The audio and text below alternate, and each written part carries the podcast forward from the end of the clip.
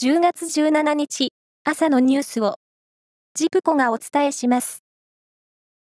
来年度の税制改正で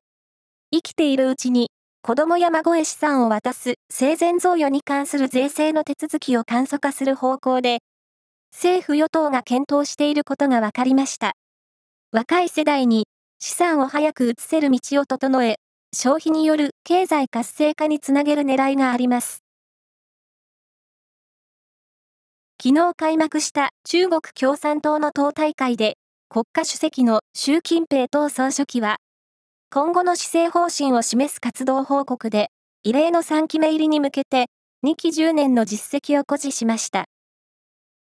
また、台湾統一を目標に掲げ、武力行使の放棄は約束しないと明言し、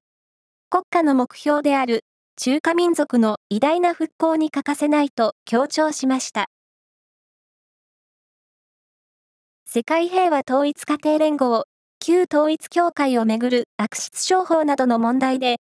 政府が日本司法支援センター、いわゆる法テラスの中に、この問題に対応する専門部署を新設する方針を固めたことが分かりました。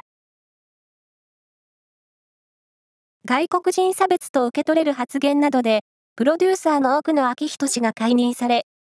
開催できるかどうか検討されていた静岡市の大道芸ワールドカップについて、実行委員会は大会を予定通り開催すると発表しました。